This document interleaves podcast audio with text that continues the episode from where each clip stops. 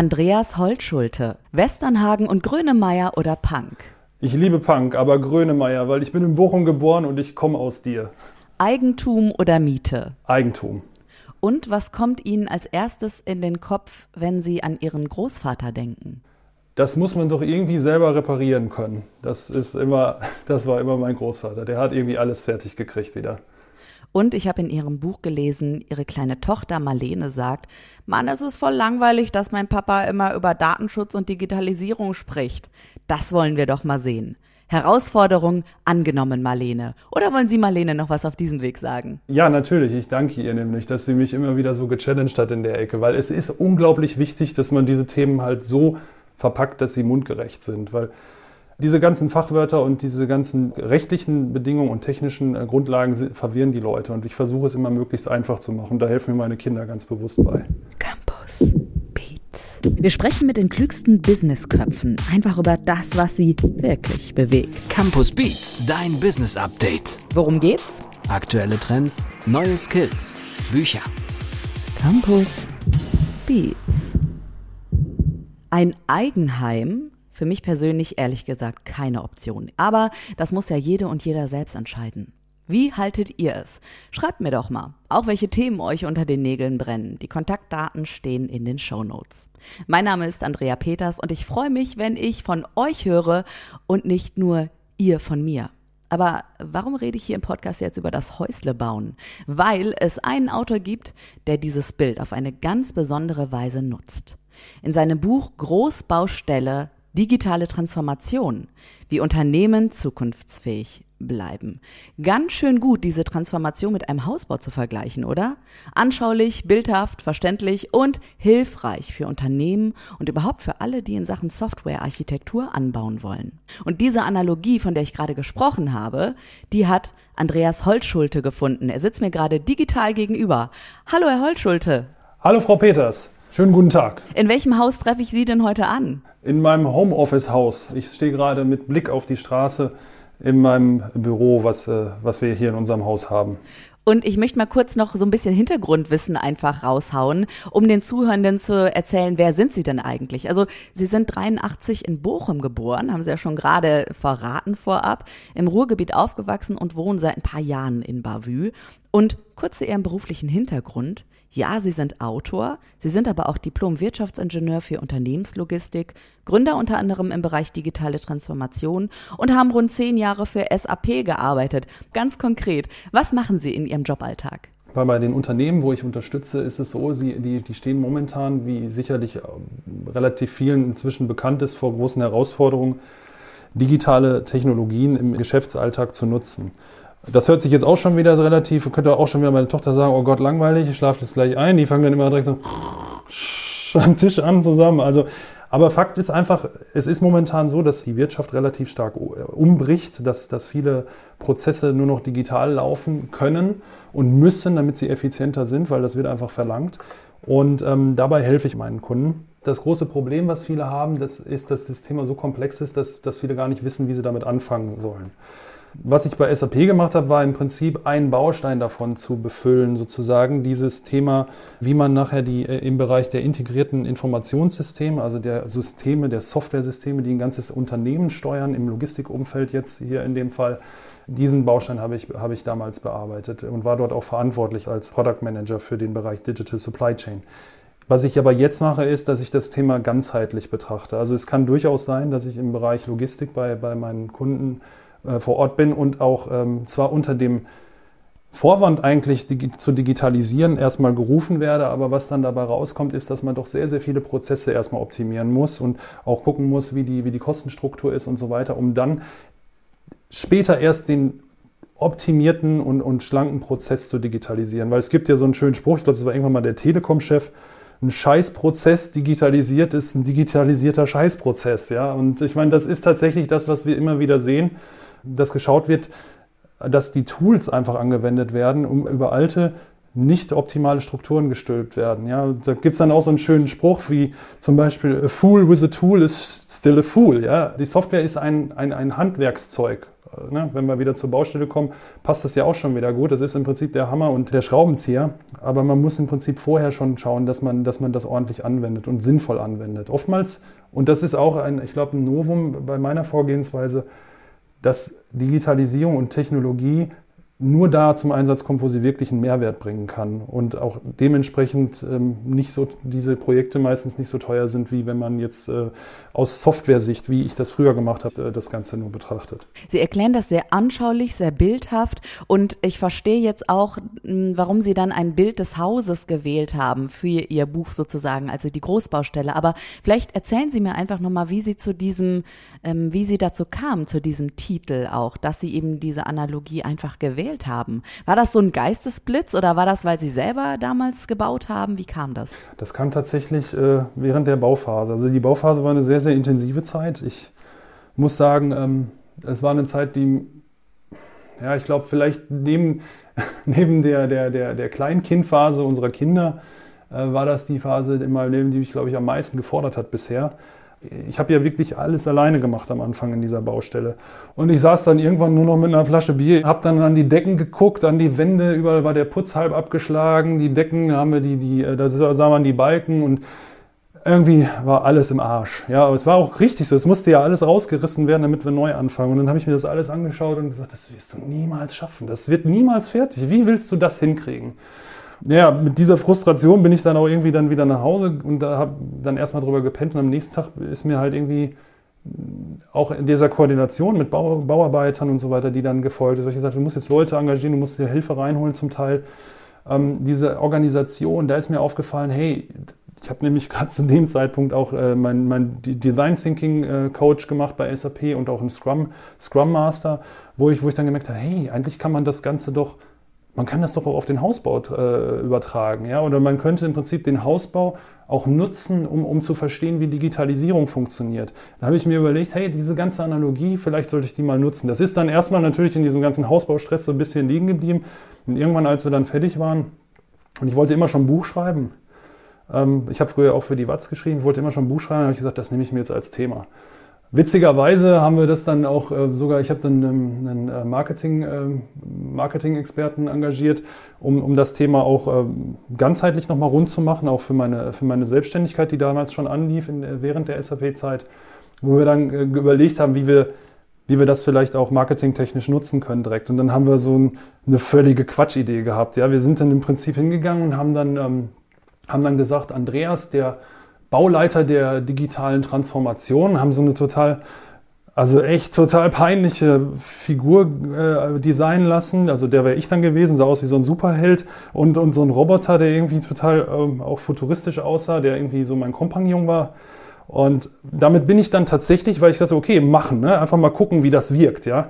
Und damit bin ich dann zu einem äh, doch sehr, sehr großen Automobilhersteller gegangen in einen Pitch. Ja, und wie kam das an? Also haben die die Hände über den Kopf zusammengeschlagen oder haben sie da das erste Mal ein Erkennen ihres Gegenübers dann auch gesehen? Wie kam es an? Ja, es war, hatte nicht gepasst, ja. Also es war, es war schon, es war, es war ein Test, ja. Und ich meine auch da wieder, man darf sich auch für nichts zu schade sein, denke ich mal. Ne? Man muss einfach auch mal ausprobieren, wenn man sich nicht sicher ist, um dann einfach auch ein gewisses Feedback zu bekommen. Ähm, und das ist, das ist auch ja. das, was ich im Prinzip bei jedem Projekt mache. Ja, ich meine, nicht so peinlich wie in diesem Fall. Ich habe nachher auch Feedback gekriegt, so, das ist sehr mutig gewesen von Ihnen, sagten, sagten die Leute dann. Und das ist aber auch wichtig. Also ich meine, das war jetzt vielleicht in dem Sinne ein bisschen peinlich und ich mache mich jetzt hier gerade auch ein bisschen nackig mit dieser Geschichte, aber letztlich ist es doch wichtig, daraus zu lernen. Und daraus habe ich im Prinzip schon allein aus dieser Aktion gelernt, dass es einfach wichtig ist, gewisse Dinge, die ich nicht weiß, muss ich testen. Das ist bei einer Softwareentwicklung so. Ich nehme mir einen kleinen Teil raus, fange an, gucke, dass ich irgendwie einen gewissen Prototypen dafür habe und gehe damit sofort raus. Weil es bringt nichts mehr im stillen Kämmerlein zu optimieren, bis der Arzt kommt und am Ende nach fünf Jahren Softwareentwicklung und sonst was festzustellen, ja scheiße, das Ding wird gar nicht mehr gebraucht, weil es hat sich alles komplett verändert da draußen, ja. Und da würde ich gerne noch mal ein bisschen tiefer reinblicken und noch mal genauer reinschauen. Beat on Repeat. Ich merke schon, also es passieren auf der Baustelle oder auch in der Softwarearchitektur viele Dinge gleichzeitig irgendwie, oder? Wie würden Sie denn sagen, wie kann man so die ersten Schritte angehen? Also wie kann ich erkennen, wie kann ich mit einer Methode vielleicht mir das auch anschauen? Haben Sie da mal einen Tipp für die Zuhörenden, wie man es angehen kann? Also was, was wichtig ist an der Stelle ist, man muss immer in die, in die Rolle reinschlüpfen der Personen, die agieren. Also nehmen wir mal jetzt in einem Unternehmen, die, die sich überlegen, wir wollen wir wollen den Einkauf optimieren. Dann sollte man eigentlich so vorgehen, dass man die Leute, die dort involviert sind, sei es der Einkauf, sei es der Lagerleiter, sei es auch meinetwegen Lagermitarbeiter, die nachher die Ware entgegennehmen und so weiter, alle befragt werden und als Personen erstmal dargestellt werden. Also was ich dann mache, ist normalerweise, es hört sich ein bisschen spielerisch an und es ist es auch und man muss es tatsächlich in diesen doch sehr hemdsärmlichen Bereich der Logistik und Supply Chain muss man das schon irgendwie so reinbringen, dass es gerade noch nicht äh, irgendwie zu verspielt für die wirkt. Ja? Aber grundsätzlich ist es so, dass wir dann erstmal mit Steckbriefen anfangen. Also wir nehmen uns die Rollen raus und die, von denen allen baue ich mir ein Profil. Also was sind deren Wünsche, Ziele, was sind deren Herausforderungen und was nervt die total. Und dann gibt es meistens irgendwie noch so ein Statement, was ich von denen dann aufschreibe, also was denen voll wichtig ist. Also sehr menschlich an diese Digitalisierung erstmal herangehen, merke ich gerade. Ja, natürlich. Ich meine, das, das sehen wir ja alle reden immer, wenn wir von Digitalisierung reden, reden wir immer vor, dann sehen wir immer Apple. Oh, guck mal, Apple hat es geschafft, gewisse ähm, gewisse Technologie sehr, sehr menschennah, sehr in unseren Alltag reinzubringen. Und das müssen wir in der Industrie auch hinkriegen. Das heißt, ich, genau wie Sie sagen, erstmal sehr menschlich reingehen, gucken, welcher Mensch muss denn das Ding da überhaupt anwenden und welche Anforderungen hat er denn bitte schön an diese Anforderungen? Sonst entwickle ich doch am Markt vorbei. Das Gleiche, was ich jetzt hier beschreibe, muss natürlich ein Unternehmen eigentlich auch mit seinen Kunden machen. Sie beschreiben ja in Ihrem Buch auch, Sie haben eine Checkliste, Sie beschreiben viele Methoden. Können Sie mir eine Methode verraten? Eben, Sie haben ja gerade schon auch angefangen, das so äh, ein bisschen zu beschreiben, wo ich dann reingegrätscht bin mit der Menschlichkeit.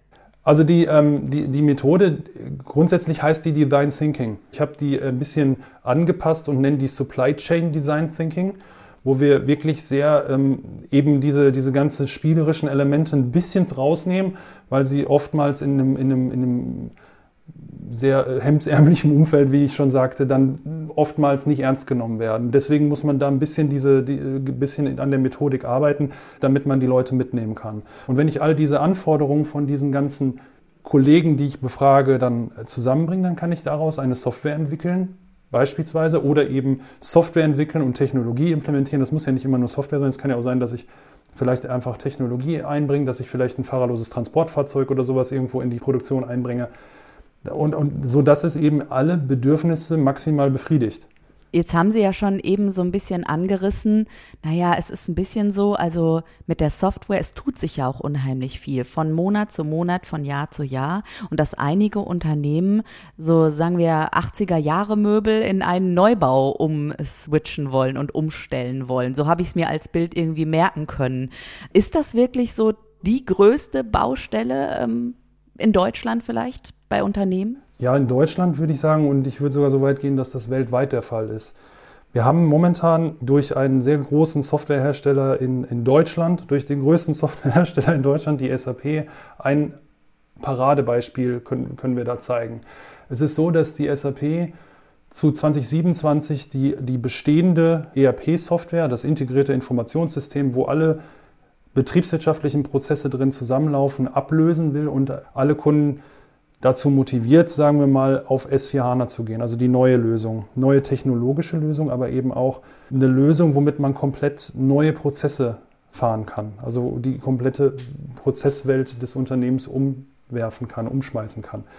Jetzt ist es so, Sie spielen da auf eine gewisse, ähm, auf eine, eine gewisse Situation hin, die wir öfter mal sehen, nämlich dass Kunden in den 90ern auf die Software R3, die heute im Einsatz ist, eben als integriertes Informationssystem gegangen sind und vorher die Lösung R2 hatten, die noch wirklich sehr, sehr, ja, sehr, sehr basismäßig unterwegs war. Ja.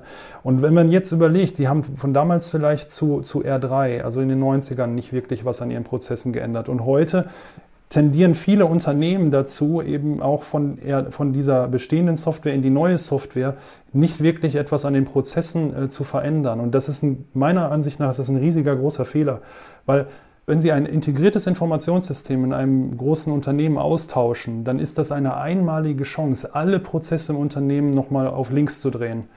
Und wenn Sie das nicht tun, dann wann soll das bitte passieren? Es gibt natürlich Möglichkeiten im Nachhinein, das noch zu machen, aber seien wir ehrlich, wird das einer tun?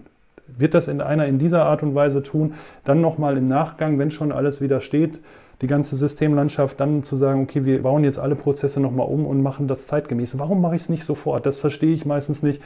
Ja, das ist halt, das ist die größte Baustelle eigentlich, die ich gerade sehe. Und auch nicht, nicht dass man es dass macht, weil die, die Transformation der Geschäftsprozesse als als, als Prozess und als, ähm, als Methode und so weiter, ist ja alles bekannt, ist den Leuten ja bekannt, ist auch den großen Beratungshäusern bekannt. Nur oftmals scheinen die Kunden zu viel Angst davor zu haben, sich in der Art zu verändern, wie es eigentlich notwendig wäre.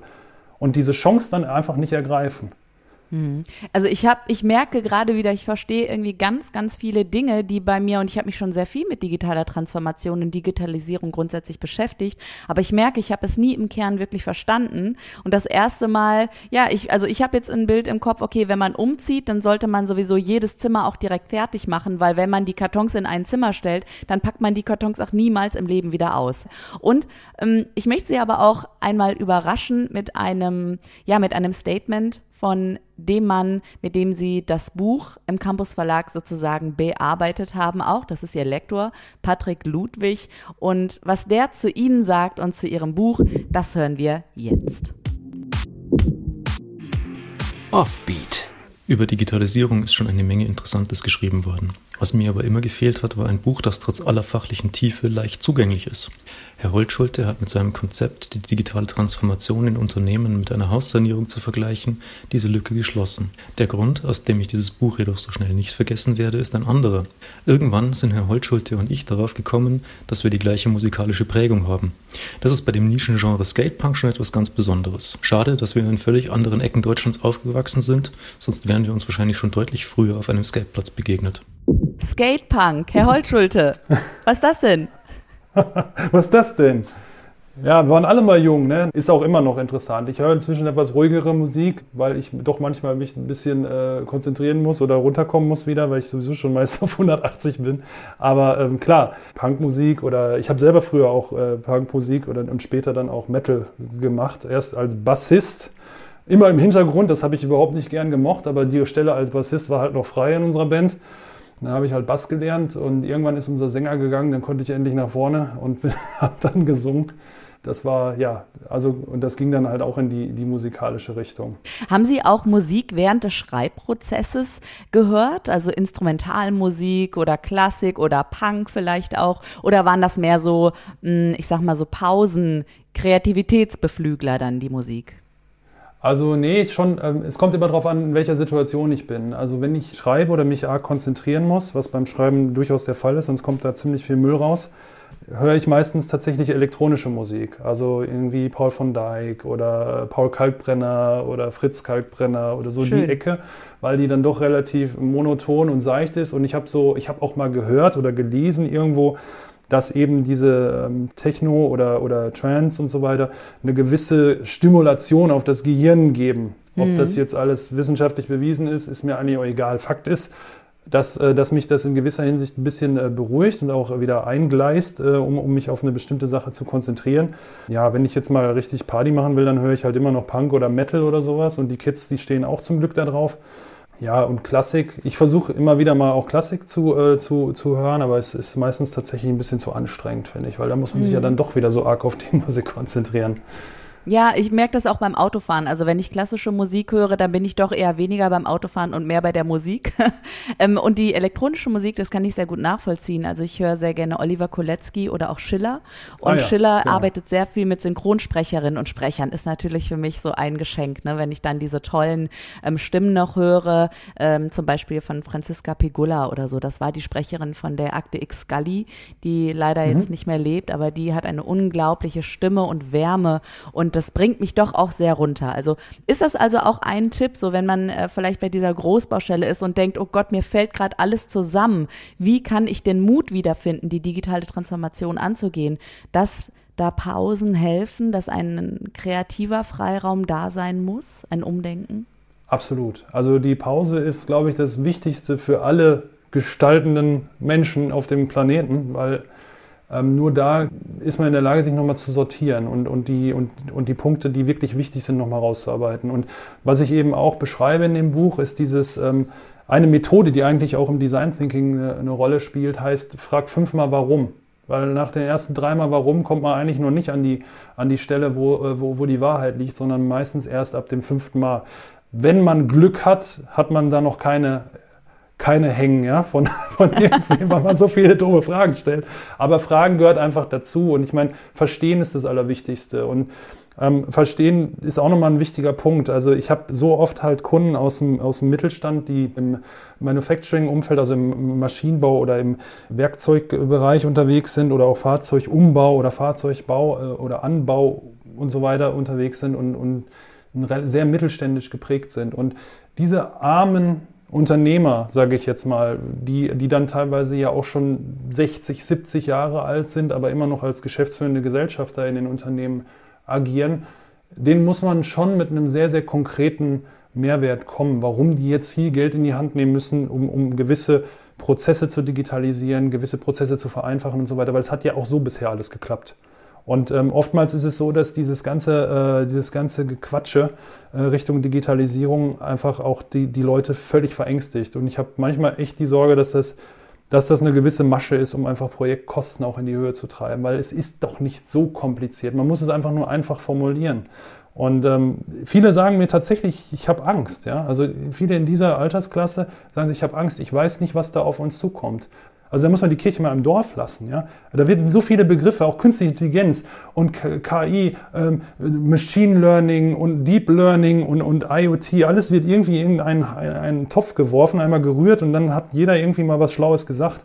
Das muss einfach aufhören, sonst, sonst werden wir diese doch einfachen Prozesse niemals, niemals umsetzen. Also für jedes Stück gibt es im Werkzeugkasten das richtige Werkzeug, keine Angst haben und Schraubenzieher und Hammer in die Hand nehmen. Und so ein Stück Hilfe, so ein Stück Bauanleitung gibt es im Buch Großbaustelle Digitale Transformation, wie Unternehmen zukunftsfähig bleiben, erschienen im Campus Verlag und für mich der Hammer. Andreas Holtschulte, Dankeschön für diese Einblicke in Ihr Zuhause, in die digitale Architektur, dafür, dass Sie heute mit mir gesprochen haben. Vielen Dank. Andrea Peters ist mein Name und ich freue mich schon auf die nächsten klugen Köpfe, mit denen ich hier an dieser Stelle sprechen kann.